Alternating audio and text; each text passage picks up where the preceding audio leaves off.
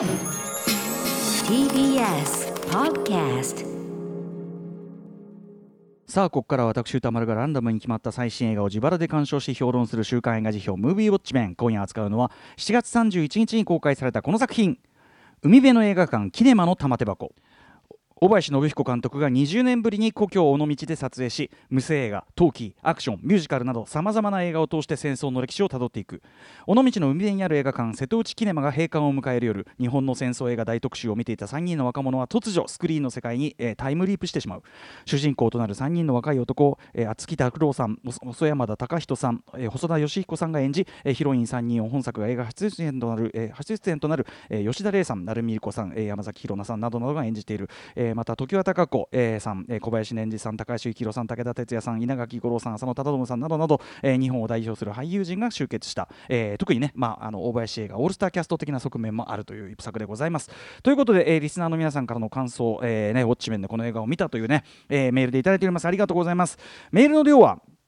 ちょい少なめ。あれ？ちょっと待ってください。ちょっと拡大公開でシネコンとかでも結構見やすくなってるはずなのに。ちょっと長さに皆さんビビっちゃってるんですかね、えーということで賛否の比率はほぼ全てのメールが褒める意見でございました、えー主な褒める意見は凄まじい情報量チープな CG 違和感ありまくりの演出。上映中はあとこれ全全部褒めてます。あの、えー大林さんの特徴というかね、はい、上映中は圧倒され戸惑ったが最後はなぜか涙とか、えー反戦というシンプルなメッセージがしっかり伝わってきた。ありがとう大林監督などございました、えー一方ちょっと基本的な部分もちろんね入れていただいている方もいて、えーごちゃごちゃしていてよくわからなかったというね、まあ、それはそれでごもっともでもあるかもしれないご意見もいただきました、えー代表的なところをご紹介しましょう。ラジオネーム達坊さん。えーっとね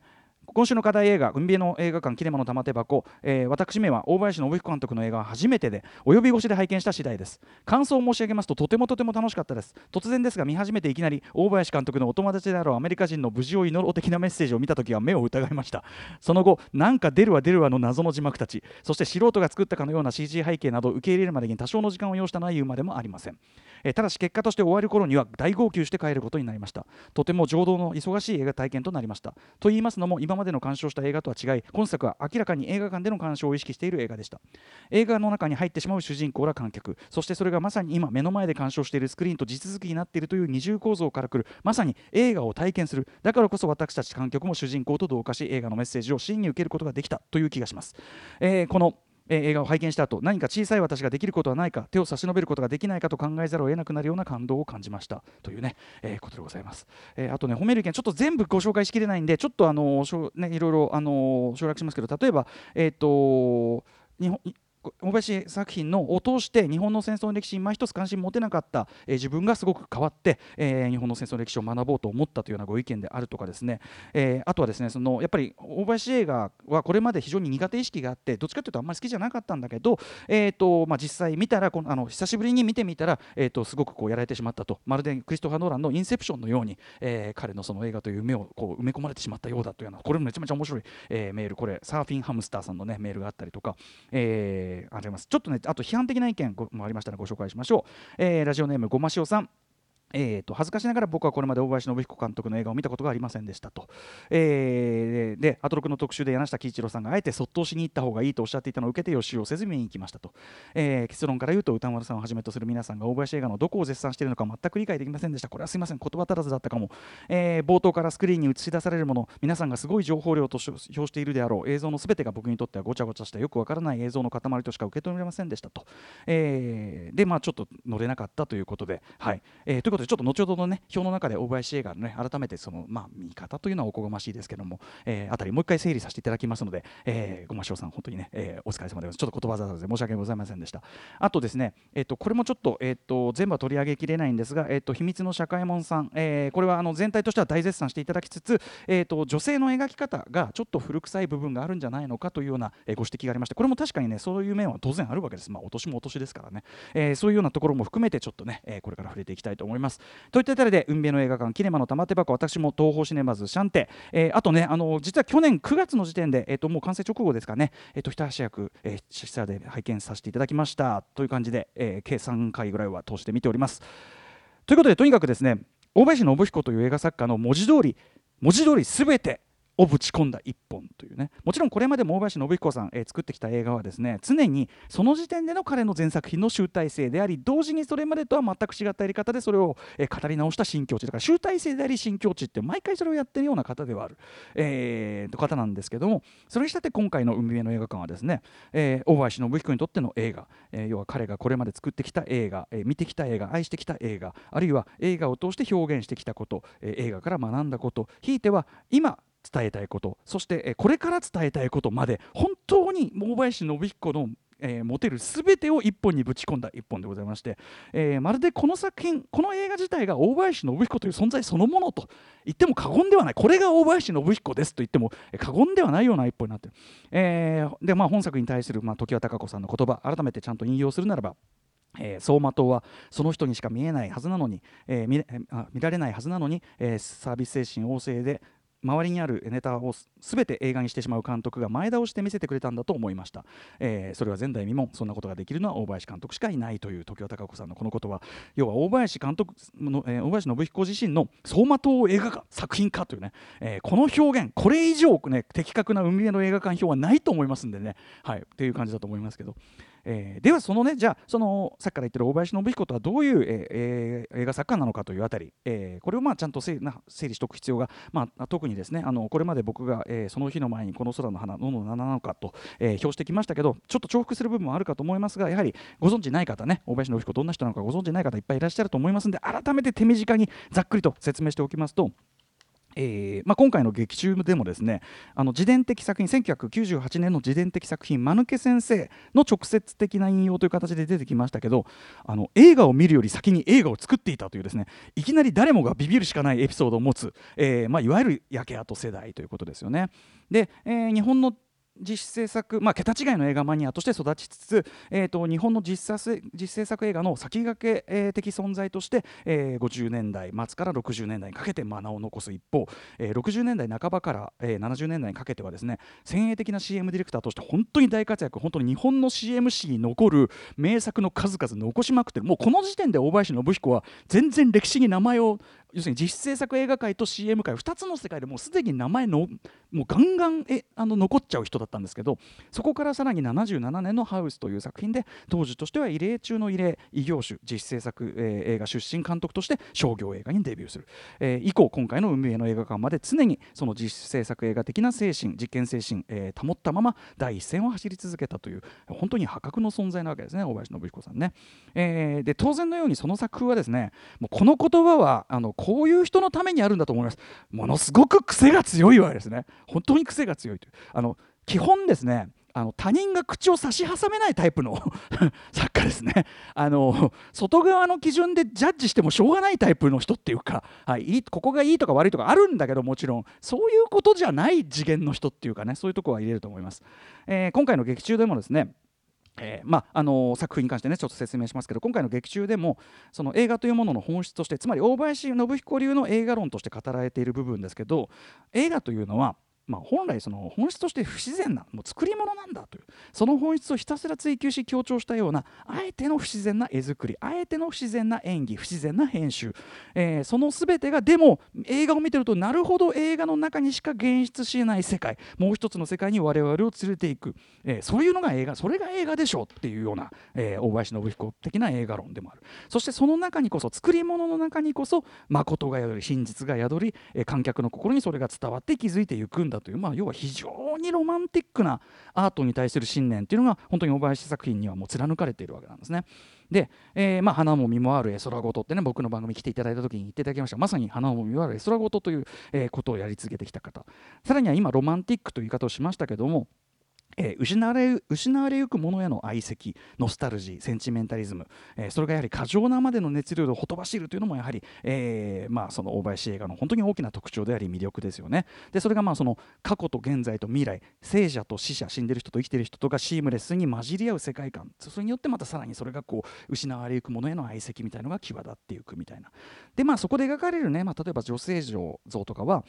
男性像とかは、ま、確かにちょっと古風ではあるんですよね古風っていうか大林さん一流のこう理想像というかとかで、えー、まあお年ということもあるのでそれは確かにちょっと古風なんですが僕に言わせると古風なりの誠実さっていうところはすごく貫かれてるっていうところで、あのー、部分はあると思います。はいえーまあ、後ほどもその話ちょっとしますとしようと思いますけども。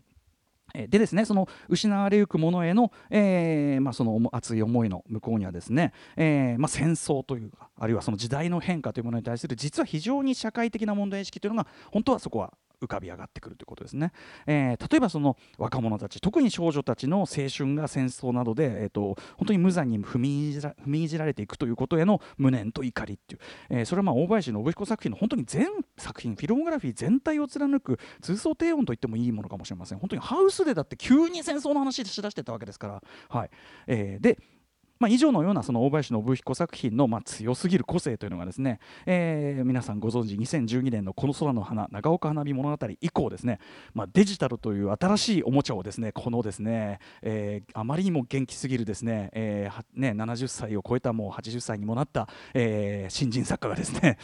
とにかく新しいおもちゃを手にしてとにかくもともとその癖が強かったところがですねさらに情報の密度速度が過剰さがですねその過剰さが、え、ただごとじゃないことになってですねはい。えー、さらにもう一つはそのやっぱりきな臭さを増す昨今の日本社会時代に対する監督の危惧とか危機感というのが、まあえー、どんどん強まっていくということともシンクロして、えー、要はもうさらにですねその、まあ、集大成でありえー、原点回帰でありでも同時に完全な新境地みたいな作品を本当にあのこの空の花この空の花以降さらにねだからあのー、なんていうかなこのここに来てまたものすごい元気になってんだけどみたいな。しかも一作一作また全然違う方向ですごいの出してくるんだけどみたいな。めちゃめちゃ元気だったんですねここのとこもね、えー、ただもちろんねその一方で2017年公開、えー、花形見のクランクイン前にですねあ2018年か、えー、公開の花形見のクランクイン前にですねえっとまあ2017か。2017年か、えーと、肺がんがステージ4まで進行されていて余命3ヶ月宣告を受けたりなんかしてて、えー、なのでその後にさらに今回みたいな、うんまあ、尺も長ければスケールもでかいみたいな作品、えー、作り上げてしまう。そのバイタリティ本当に圧倒されてしまうわけなんですが、えー、とまでこのね、えー、今回の海辺の映画館、えーまあ、約20年ぶりにですねそのやはり大林映画といえばというね、えー、ご自身のふるさと尾道での、えー、作品ということで、まあ、ついに要するにもう要するに監督的にはもうやっぱね最後にやっぱり尾道で撮るぞっていうのがあったんでしょうし、えー、あと主人公3人の青年たちまずあの厚木拓郎さん演じる馬場マリオというね、えー、これあの要はですねこの馬場マリオという名前はイタリアの怪奇映画の名称映画監督マリオ・バーバの文字りで、えー、これまあ要するにあの大林さんご自身がハウスの時にこのあの馬場マリオっていう名前でデビューしようとしていたっていうのはこれ有名な話なんですけど要はマリオ・バーバが好きすぎて、えー、でまあさっきも言った自伝的作品「えー、間抜け先生」というねこの作品で幼い馬場マリオを演じているのがまさにその同じ厚木拓郎さんなので要は早い話がこれ完全に大林信彦さんご自身の投影なわけですね。で他の2人もそうなんですね、まあ、細山田隆人さん演じる、えー、フランスはトリュフォーならず、えーん？えー、鳥鳥宝介とかね、えー、細田義彦さん演じるドン・シーゲルならぬ、えー、ダン・シゲルとかですね、まあ、要するにまあちょっとダジャレなんですけど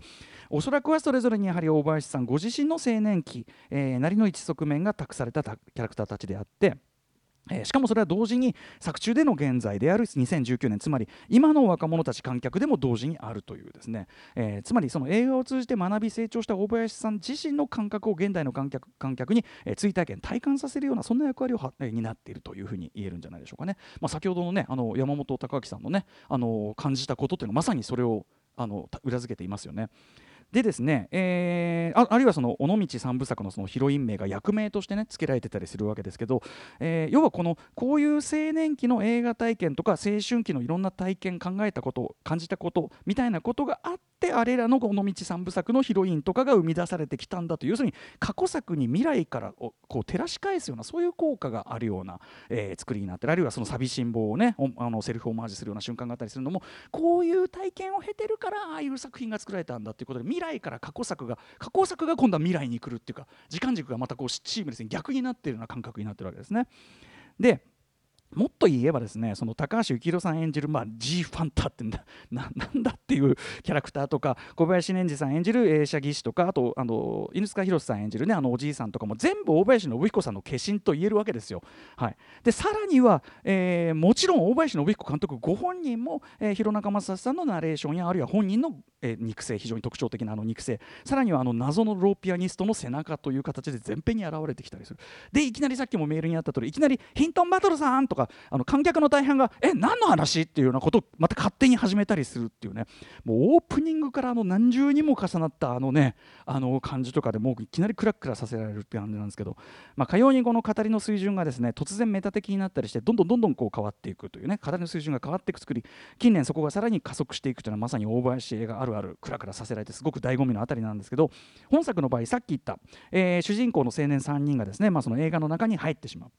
でその中で、えー、近代のその戦争の歴史を江戸時代、えー、そして明治維新戊辰戦争とかからね、えー、順にたぐ、まあ、順でもないのがちょっと時折ややこしいんですけど、まあ、辿っていく。これあの映画芸術によってのあの脚本協力の小林達夫さんという方のですね文章で例えばあの宮本武蔵のくだりちょっと僕よく意味分からなかったんですけどこれどういう意味なのかというあたりこの小林達夫さんの文章でようやく分かりました。要はあの戦時中にあの吉川英治のあの小説がものすごく勇ましい小説ということで若者たちのバイブルだったというのを踏まえた。あのあれだった。だからあの順番で入ってくるってことなんですけど、はい。えー、でまあとにかくその、えー、日本の近現代史、えー、戦争戦争史をたどっていくと。でその都度特にその男たちの暴力性独善性の犠牲となっていく女性たちと出会い、まあ、ここもまあ、女性像というのが確かに古風ではある。女性像ひいては男性像は古風ではあるけど僕はやっぱりさっきから言ったように古風なりの誠実さを持って、えー、古風なりの真摯さを持ってあの僕は描いていると。もちろんその時代の限界というのがありますからそこから先は我々がバトンを受け取ったことなんでね。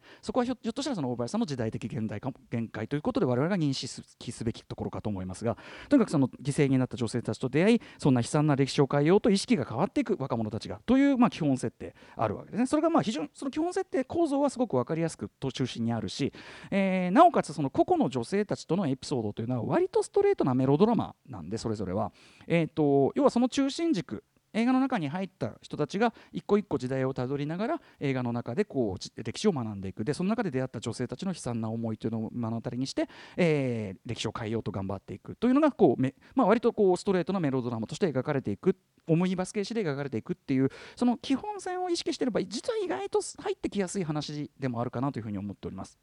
でえー、まあ、とはいえですねその語り口はやっぱり縦横無尽の大林節でございまして、えー、前の場面の映像やセリフがね一種ダジャレ的にリピートされたりとか、えー、あるいは伏線になってたりとかですねとにかく手数が異常に多いわけですね。はいえー、なので時々あのあれ何の話だったっけ？ってあの登場人物もあれ何の話だったっけ？とかなってたりするっていうこともしばしばあるわけなんですが、はい、でも登場人物にそれを言わせてるってことは大林監督もそんなことは100も承知で作ってるってことなんですね。えー、あとは単純にそのいろんなジャンルのテイストが味わえて楽しいというまさにその玉手箱的な喜びに満ちた映画でもありましてあの最初の方のねミュージカルシーン特に僕はあのえっ、ー、とあれえーと、おしどり歌合戦的なあの和風ミュージカルシーンとかすごくウキウキしたし、えー、しかもそこにあの幕末戦中の戦争の予感競争みたいなものも背景としてシームレスに描いてるあたりもやっぱりスリングだし怖いしというあたりだしあと、あの、印象的だったのはあの肉弾とか独立グレン隊といったあの岡本喜八作品オマージュがね、えー、結構強いなとかね。あとあの手塚誠さんが、えー、小津安二郎そして犬堂一心さんが山中貞夫を演じるという要するにその戦前戦中戦後の日本映画史と70年代実制作映画シーンっていうのを重ねてこう語るというような作りもこれは大林信彦しかできない許されないっていう語りであろうとかですね、え、あとはなぜか直接タイトルを上げることはなんかタイトルを伏せてましたけどあのフランク・キャプラの「失われた地平線」というね1937年の非常に数奇な運命をたどった、え、作品があってあの失われた地平線への思い入れを語るくだりなんかも非常に印象的でしたね。あそこで語られている映画フランク・キャプラの「失われた地平線」という作品ですね。はい、でも当然えー、その歴史的な情報もまあもうこれでもかとばかりにねこれちょっとあの風雲児張りに盛り込まれてる。要するにそのこの話をするにはこの時代まで遡らないとっていうこの感じが僕はちょっと通底するイジムかなと思いましたけど例えばその靖国神社っていうのはそもそもみたいなちょっとした一言で、まあ、例えば見た人はあれどういうことなんだろうねっつって調べるじゃないですか。僕もそれで改めて調べてああそっかそっかそうでしたなっていう感じで。もともと長州のためにっていうような感じのところが学べたりするとかそういう、えー、要するに知識への入り口がそこら中に用意されてる作りでもある。っていうことですね。えー、またその大林映画の常連たちがオールスター的に次々と出てくるというこの楽しみ、まあ、オールスター的に出てくるからこれがまた走馬灯感を増してるんだけど個人的にはあの大林映画の山崎弘奈さん本当にあのいつもひときわ輝いてるなと思ってたので、まあ、これもっと山崎弘奈さん作品もっと見たかったなというのがありますし今回実は初参加だという成海莉子さん。これ初為替とは思えない相性の良さで素晴らしかったですね。はい、えー、こちらももっと見たかった。あとあの吉田玲さんというねあの非常に大林映画これぞ大林映画のヒロインという佇まいですけど彼女はだって現現代の長女なわけで多分普段はスマホとかいじりまくってるわけでしょ？なのにあの佇まいって本当にやっぱ大林映画のねこうなんていうかまあ、見出し力でありこうこう演出力というのをすごく感じるあたりでございました。主人公の3人の青年たちを演じられたお三方本当にお疲れ様という、ね、言うしかない文字通りの八面六臂の活躍奮闘ぶり。特にあの厚木拓郎さんはやっぱり大林映画でしか見られないタイプの青年像を体現できる本当に稀有な存在だなというふうに改めて思いましたしなどなどですねただでさえ情報量の多い大林映画。ねえー、何しろ劇中で演奏されたり歌われたりする曲と劇版 BGM と、えー、そがそれがうっすら追っかけてそれと大量のセリフと SE とか同時になってたりするわけですよね。はい、要するに監督が今入れられる全てをこの一作にぶち込んだという一作であってということでこの全てに言及することはもちろんできないそんなものを聞く暇があったらぜひ今すぐ映画館に走って、えー、この作品そのものに触れて飲み込まれ、えー、ガツンと食らってほしいというふうに私は思います。と一方でしょうもないギャグねおならネタとかいっぱい入ってたりするんでご安心くださいしょうもないところもいっぱいあります。一つ言えるのはえー、こんな映画を撮れるのは大林信彦だけ。というのはいつものことだけどこんな映画をフィルモグラフィーの最後に残せるのも大林信彦だけ。ということだと思います。何しろ、えー、これまでの全ての大林映画が本作によって照らし返され別の意味を持って輝きを放つというそういうさらに大きな入れ子構造を周到に仕掛けている。そういう作品でもあるという、えー、大林さんの新作はもう見られないけど過去に新しい大林信彦の新しい映画が過去にいっぱいあるってこと。これぞ大林信彦的時間感覚であり映画館でもあろうということ。ですね。そして大事なのは映画を見まくって成長した主人公たちが最後表の世界に出てつまり大林信彦青年が、えー、表の世界に出てやがて映画を作って世界に働きかけていくようにあとは我々観客一人一人が世界世界に対してそして歴史に対して何をしていけるのか。大林寛さん最後に力強く言ってました。各々がやれることは必ずやある。力強くおっしゃっていただきました。その言葉を受けてあとは私であり皆さんであり我々の話であるということでございます。ということで、えー、大林信彦監督本当に長い間お疲れ様でした。そしてありがとうございました。ぜひぜひ劇場で今劇場で見ないと先ほどメールにあった通り劇場で見てこその作品です。海への映画館、えー、ぜひぜひウォッチしてください。さあここからはあのあれですね。いやあの大林さんの最後にちょっと監督に手紙を渡せた気分で、まあ、やれてよかったです、つくづく、はい、はい、あの拙いものでございましたかという感じですね。はい、来週行ってみよう、はい。あそうね。俺がいるんだ。そうだ。えっ、ー、と来週のぼちご作品7作品を紹介します。バンバンいきますね。最初の候補はこちら。2分の1の魔法、えー、2つ目はこちら。ブックスマート卒業前夜のパーティーデビュー、えー、そして3つ目はこちら。ディバインフューリー死者、えー、4つ目はこちら。ディック・ロングはなぜ死んだのか、えー、5つ目はこちら鬼手、えー、そして6つ目はこちら。君が世界の始まり。そして最後の候補はリスナーカプセルです、えー、オムライス食べ太郎さん。私が取り上げてほしい映画はがんばれいわ!!ロボコン。うらら恋する汁なし担々麺です。最近ちゃんとしたいい映画ばかりになってしまっているような気がしている中でこれでも食らえと言わんばかりの脳がしびれるような体験ができる怪作でした。これ非常にあのいろんな意味で評判になってますけど、えー、はい、えー、同時上映のあれとかもいろいろすごいらしいんですけど、さあということで言ってみましょう。レッツガチャタイム。山本さん、はい、山本さん、いいよ、もう一回言いましても、今 M 資金 から。だから、いいよ。山本さん、山本さん、山本さん、山本さん、山本さん。お。ブックスマート卒業前夜のパーティーデビュー。行ってみよう。行ってみよう。お願いします。見たい。うらら ね頑張れはじゃなかったからららら出ましたよ、はい、ということで、えー、この映画をもう見たという皆さんからの感想をお待ちしております、えー、歌丸アットマーク TBS.CO.JP までよろしくお願いいたします、えー、以上週刊映画表ムービーウォッチメンでした。この後はラッパー太郎ソウル登場です After Six, six Junction.